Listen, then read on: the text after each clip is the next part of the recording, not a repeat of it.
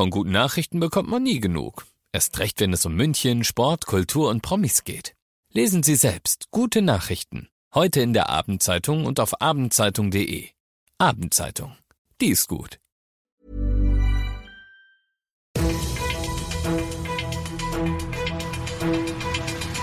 95 5 Charivari, das München Briefing, Münchens erster Nachrichtenpodcast.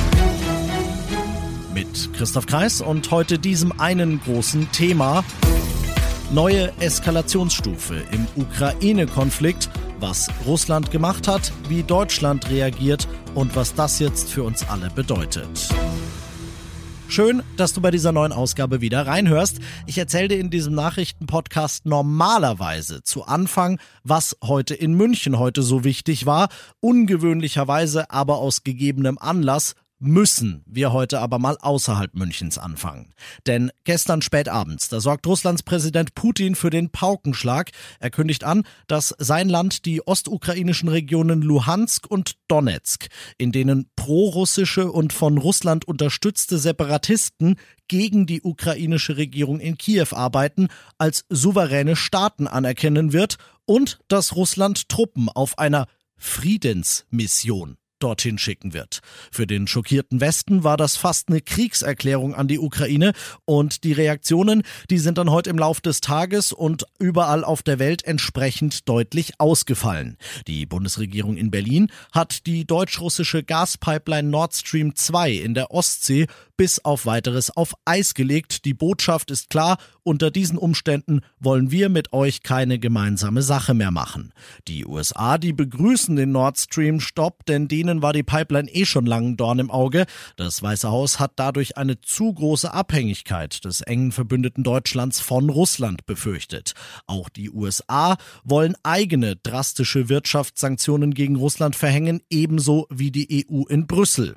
War ja klar, das ist die Reaktion aus Moskau auf dieses Vorgehen. Der Kreml gibt sich demonstrativ unbeeindruckt und sagt, sowas sei man vom Westen ja schon gewohnt, der verhänge ja gern mal Sanktionen, ob mit oder ohne Begründung.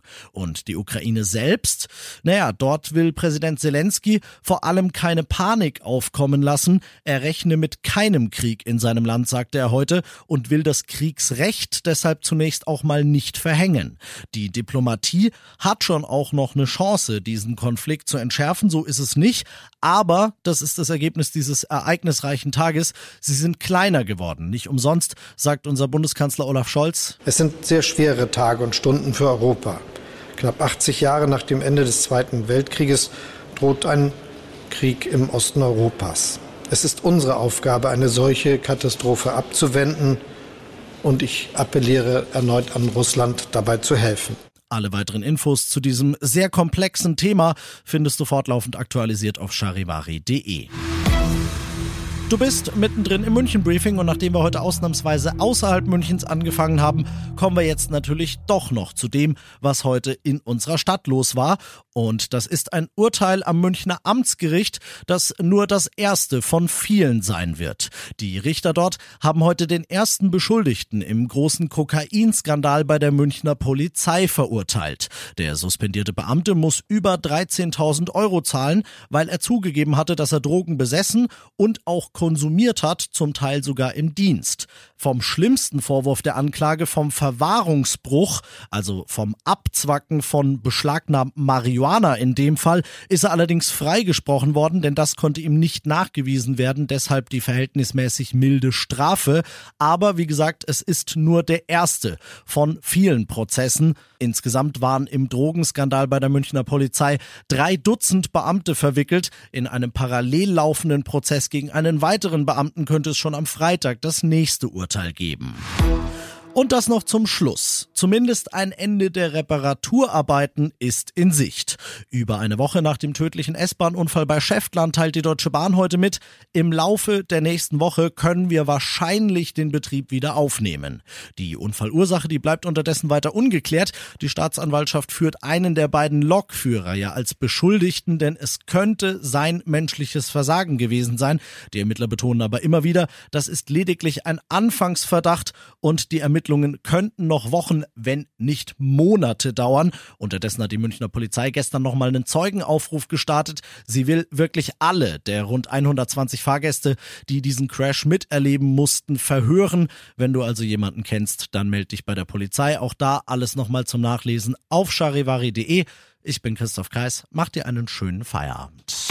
95.5 Charivari, das München Briefing, Münchens erster Nachrichtenpodcast. Die Themen des Tages aus München gibt es jeden Tag neu in diesem Podcast. Um 17 und 18 Uhr im Radio und überall da, wo es Podcasts gibt. Sowie auf charivari.de.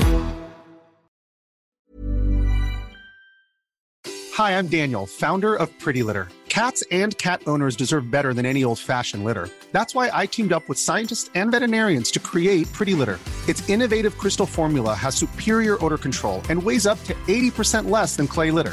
Pretty Litter even monitors health by changing colors to help detect early signs of potential illness. It's the world's smartest kitty litter. Go to prettylitter.com and use code ACAST for 20% off your first order and a free cat toy. Terms and conditions apply. See site for details.